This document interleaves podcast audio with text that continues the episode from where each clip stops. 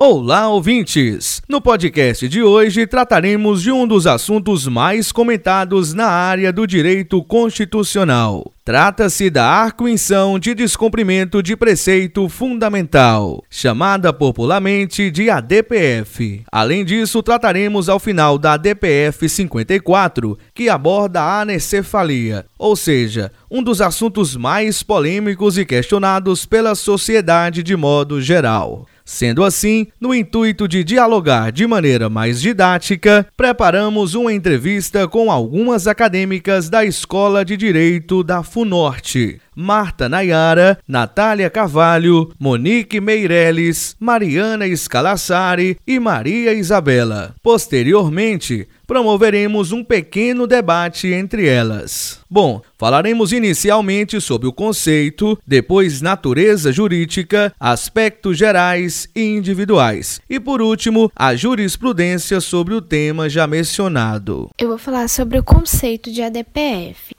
que é chamada de arguição de descumprimento de preceito fundamental. A ação destinada a evitar ou reparar lesão a preceitos fundamental resultante de ato do poder público, seja União, Estado, Distrito Federal e municípios, incluindo neste rol os atos anteriores à promulgação da Constituição Federal. Formalmente, a ADPF é classificada como ação de controle de constitucionalidade concentrado.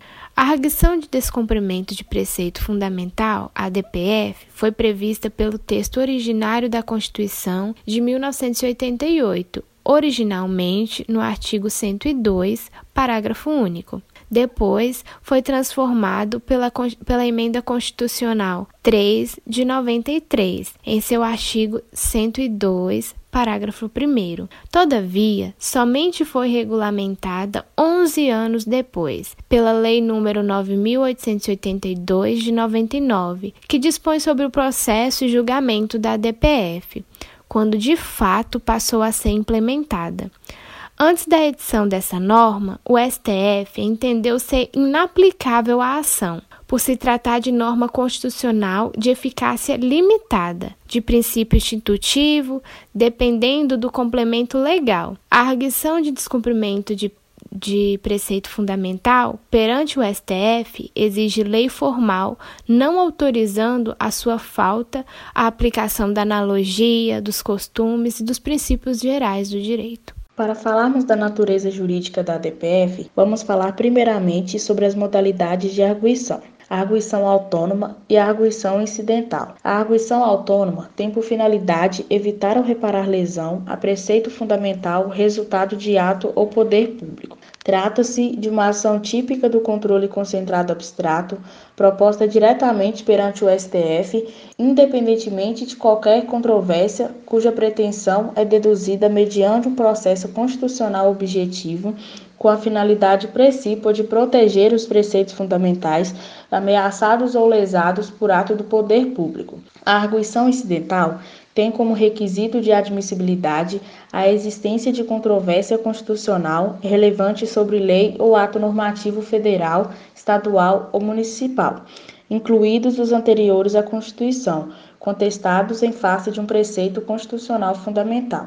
É incidental porque a controvérsia só pode ser aquela que se apresenta em juízo, e a prévia demonstração deste requisito é exigida apenas nessa modalidade, não sendo necessária para a propositura da arguição autônoma. A natureza jurídica da DPF suscita controvérsia dependendo de como se analisa o próprio instituto. Assim, a propositura da DPF será uma ação autônoma, se entendesse o instituto como uma ação constitucional. Nesse sentido, determina-se que a ADPF é medida de cunho judicial que promove o controle concentrado da constitucionalidade das leis e atos normativos e não normativos, desde que emanados do poder público. Diante disso, podemos afirmar que a arguição de descumprimento de preceito fundamental é uma ação que, em regra, possui o caráter autônomo, sem, todavia, deixar de considerar a possibilidade de seu ajuizamento de forma incidental. Característica: a DPF terá por objetivo evitar ou reparar lesão a preceito fundamental, resultante de ato do poder público. Pode-se analisar que há duas espécies de DPF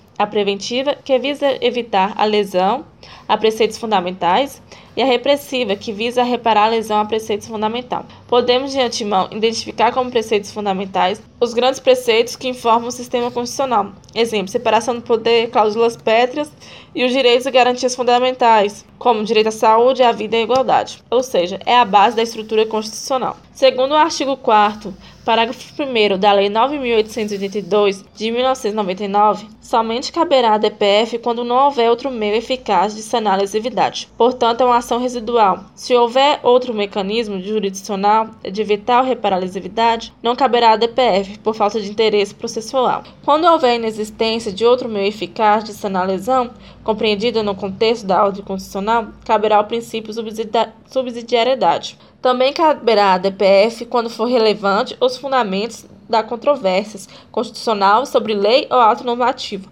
federal, estadual ou municipal, incluindo os anteriores à Constituição. No entanto, caberá à DPF para questionar a constitucionalidade da lei e atos normativos que não admite a DI, como lei revogada, lei municipal que contraria a Constituição Federal. Quando a DPF é utilizada para julgar a lei anterior, está sendo utilizado como instrumento abstrato de recepção de lei ou ato normativo. Também é possível a DPF contra decisões judiciais, desde que não haja outro meio jurídico capaz de sanar lesividade mas não cabe a aquisição de descumprimento de preceitos fundamentais contra decisão judicial já transitada em julgado. Agora, em razão do princípio da subsidiariedade da DPF, não caberá arguição para revisão ou cancelamento de súmula ou súmula vinculante, pois existe procedimento específico para tal. Também não é possível a DPF contra atos envolvendo apenas particulares, sendo cabível a ação contra lesão ou perigo de lesão, a preceito fundamental resultante de ato do poder público. Assim, contra atos praticados por particulares, serão necessários outros mecanismos jurisdicionais. E já segundo o Supremo Tribunal Federal, não cabe a requisição de descumprimento de preceitos fundamentais contra atos políticos, como veto do chefe do Poder Executivo. Por fim, segundo o Supremo Tribunal Federal, não cabe à DPF contra atos legislativos ainda em formação, projetos de lei sendo discutidos pelo Poder Legislativo, pois seriam uma interferência abusiva, indevida e inconstitucional do Poder Judiciário no Poder Legislativo. A DPF também tem três efeitos: o efeito Zerga Holmes, que vale para todos independentemente de manifestações em qualquer processo. Um exemplo que foi julgado a DPF 54, que autorizava o aborto dos fetos anencefálicos, que vale para todo o território brasileiro. Porventura, todas as mulheres que estejam grávidas de fetos anencefálicos poderão fazer o aborto sem ter que recorrer para o Poder Judiciário julgar essa decisão. Outro efeito é o efeito vinculante. As decisões tomadas pela DPF vinculam o Poder Judiciário e a administração pública federal, autárquicas e fundacionais.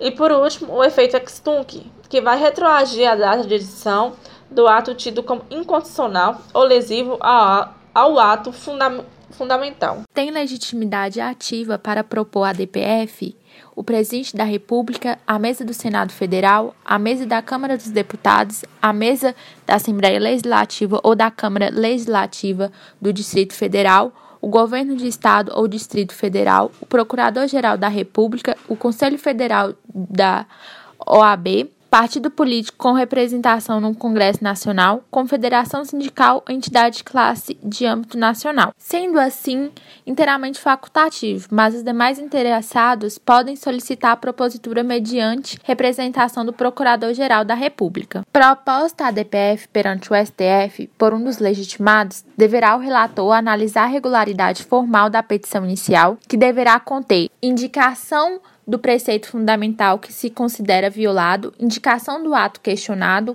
prova da violação do preceito fundamental, pedido com suas especificações e, se for o caso, a comprovação da existência de controvérsia judicial relevante sobre a aplicação do preceito fundamental que considera violado. Assim, acompanhada de instrumento de mandato, se for o caso, será apresentada em duas vias, devendo conter cópias do ato questionado e dos documentos necessários para comprovar a impugnação.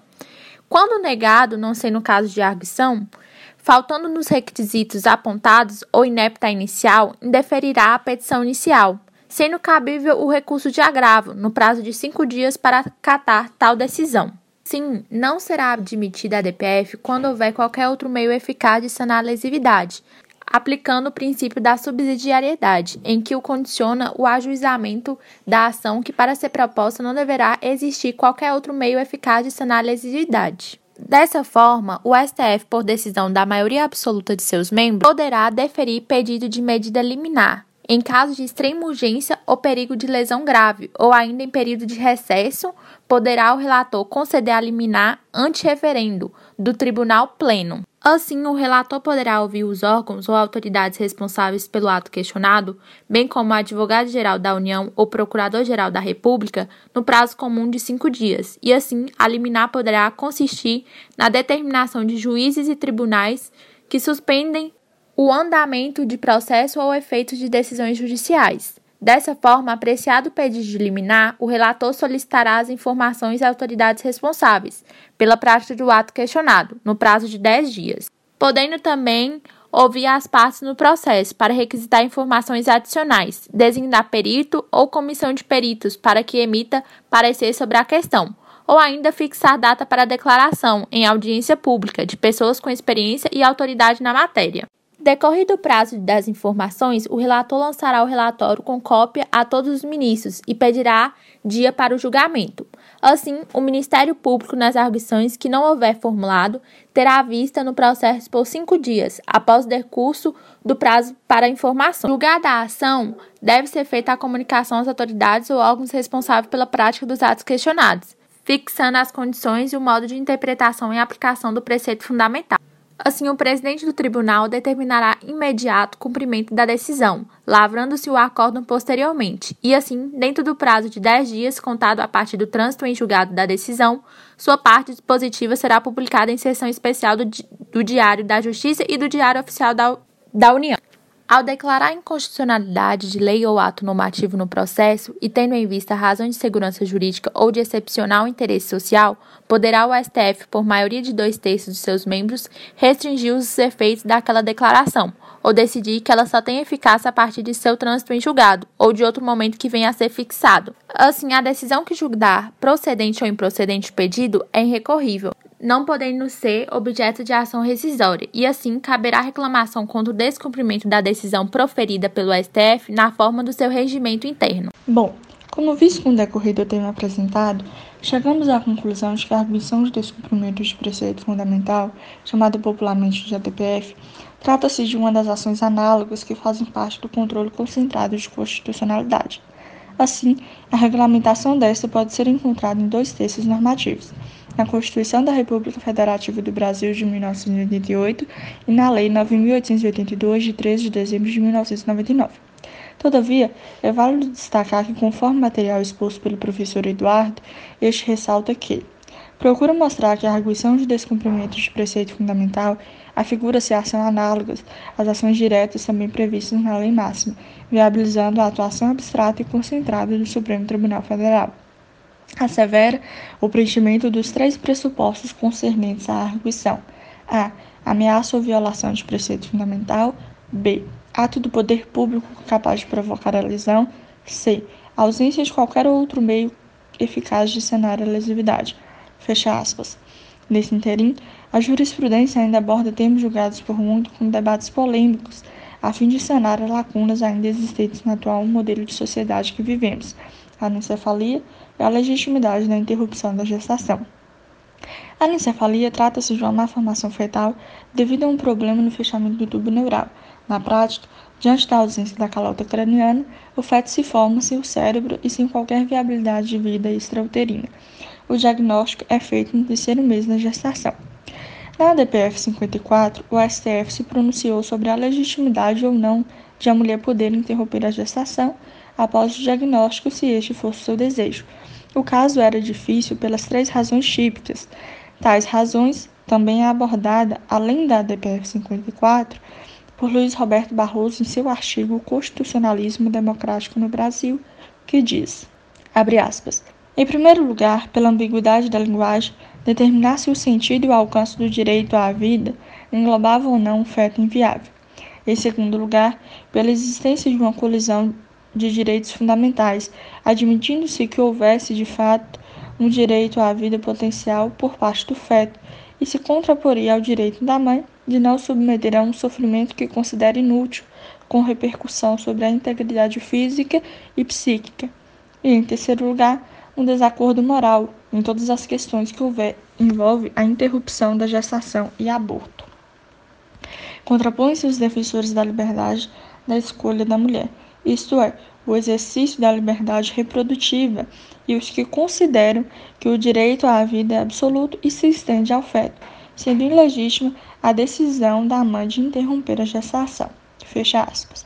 Todavia, o STF decidiu que a interrupção da gestação no caso de feto anencefálico é fato atípico, em razão da ausência de potencialidade na vida do feto.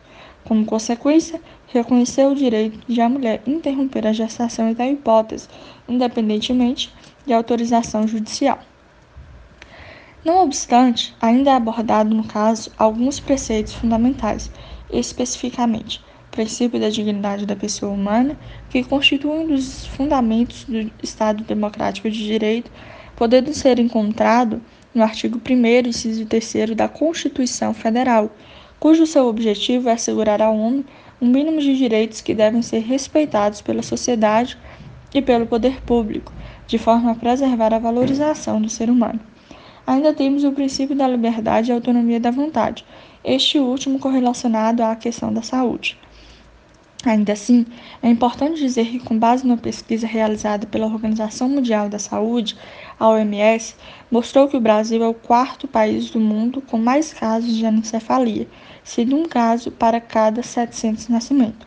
Entretanto, no que diz respeito à intervenção de terceiros, pronunciou-se em relação ao tema abordado a Conferência Nacional dos Bispos do Brasil, CNBB, requerendo a intervenção no processo em referência como ônibus curi, conforme preconiza o parágrafo 1 do artigo 6 da Lei 9.882, de 99, sendo este pedido ao final indeferido. Também abordou o relator a respeito da Confederação Nacional dos Trabalhadores da Saúde, CNTs, como parte legítima para a formalização de tal pedido, já que se enquadra na previsão do inciso 1 do artigo 2 da mesma lei. Sobre o que traduz o Código Penal brasileiro acerca do tema e correlacionando com a decisão em questão, devemos ter em mente que a maioria dos ministros entendeu que um feto com anencefalia é natimorto, teoria natalista, e, portanto, a interrupção da gravidez nesses casos não é comparada ao aborto, considerando crime pelo Código Penal. A decisão livra as gestantes que esperam fetos com anencefalia, ausência das partes do cérebro, de buscarem autorização da justiça para antecipar os partos. Algumas dessas liminares demoravam meses para serem obtidas e, em alguns casos, a mulher não conseguia autorização e acabava a revelia, levando a gestação até o fim. Agora, diagnosticada a anencefalia, elas poderão se dirigir diretamente aos seus médicos para a realização do procedimento. A maioria dos ministros reconheceu que a saúde física e psíquica da grávida de feto anencéfalo pode ser prejudicada se levada até o fim da gestação. Conforme médicos ouvidos na audiência pública realizada pelo STF, a gravidez de feto sem cérebro pode provocar uma série de complicações à saúde da mãe, como pressão arterial alta, risco da perda do útero e, em casos extremos, provocar a morte da mulher. Por isso, ministros afirmaram que impedir a mulher de interromper a gravidez nesses casos seria comparável a uma tortura. O Código Penal preverá apenas dois casos para autorização de aborto legal, quando coloca em risco a saúde da mãe e em casos de gravidez resultante de estupro. Nesta linha, apenas dois ministros votaram contra a liberação do aborto: Ricardo Lewandowski e o presidente do STF, César Peluso. Lewandowski julgou que somente o Congresso poderia incluir no Código Penal uma terceira exceção ao crime de aborto e citou as outras duas. Caso a gravidez decorra de estupro e se o feto for necessário para salvar a vida da mãe. Abre aspas. Não é lícito ao mais alto órgão judicante do país, a pretexto de empreender interpretação conforme à Constituição, envergar as vestes de legislador positivo, criando normas legais. Fecha aspas, afirmou o ministro. O ministro Gilmar Mendes, que também foi favorável à possibilidade de interrupção da gravidez, sugeriu que o Ministério da Saúde edite normas que regulem os procedimentos que deverão ser adotados pelos médicos para garantir a segurança do tratamento. Uma dessas regras poderia estabelecer que antes da realização do aborto, o diagnóstico de anencefalia seja atestado em dois laudos emitidos por dois médicos diferentes. Assim, numa tentativa de exemplificar a relação de votos e posicionamentos acerca do tema, temos Marco Aurélio, o relator, votou a favor da liberação do aborto de feto anencefalo, assim como Rosa Weber, Luiz Fux, Carmen Lúcia, Aires Brito, Gilmar Mendes, Celso de Mello e também Joaquim Barbosa. E aí devemos fazer uma observação. O ministro Joaquim Barbosa não apresentou seu voto no julgamento porque precisou deixar a sessão e apenas pediu juntada de seu voto aos autos. No entanto, Ricardo Lewandowski e César Peluso votaram contra a liberação do aborto de feto anencefalo.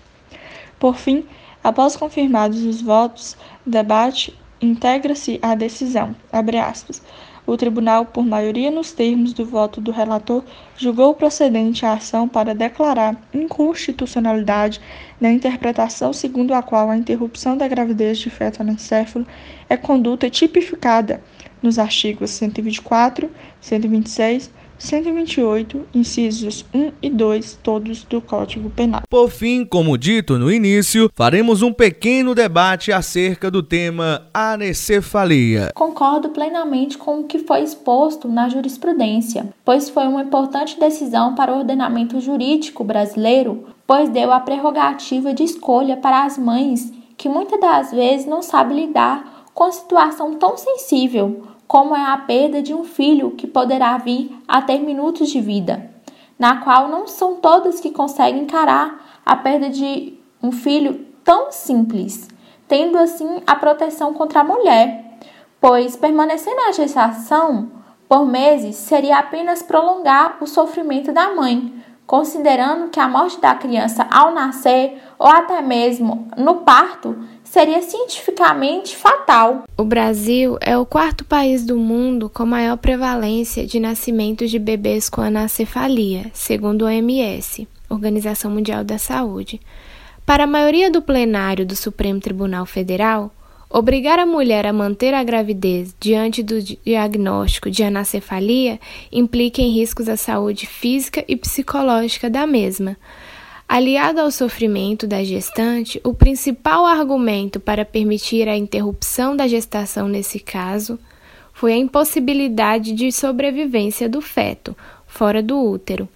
No entanto, a minha opinião é que nesse caso, como se é comprovado os riscos tanto para a gestante como a impossibilidade de sobrevivência do feto, a decisão foi acertada, desde que fique a critério da gestante interromper ou não a gestação, tendo todo o suporte necessário. O ministro Marco Aurélio trata o aborto como um crime contra a vida. Tutela-se a vida em potencial. Mas no caso de anencefalo, não existe vida possível. O feto anencefalo é biologicamente vivo, por ser formado por células vivas e juridicamente morto, não gozando de proteção estatal. O anencefalo jamais se tornará uma pessoa. Em síntese, não se cuida de vida em potencial, mas de morte segura.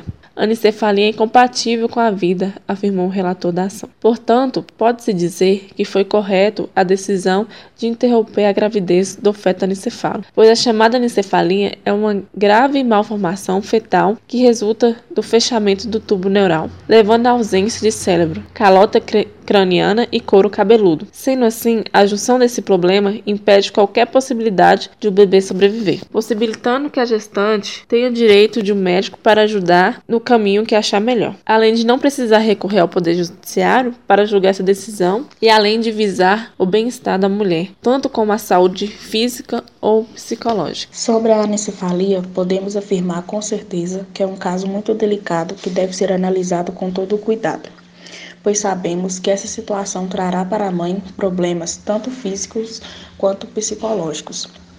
Deve-se analisar sempre o desejo daquela que carrega consigo esse feto. Não será jamais uma decisão fácil de ter que interromper uma gestação que pode ou não ter sido muito desejada. A anencefalia é um caso comprovado de que não há possibilidade de vida do bebê após o nascimento. não tem como vivermos sem o cérebro.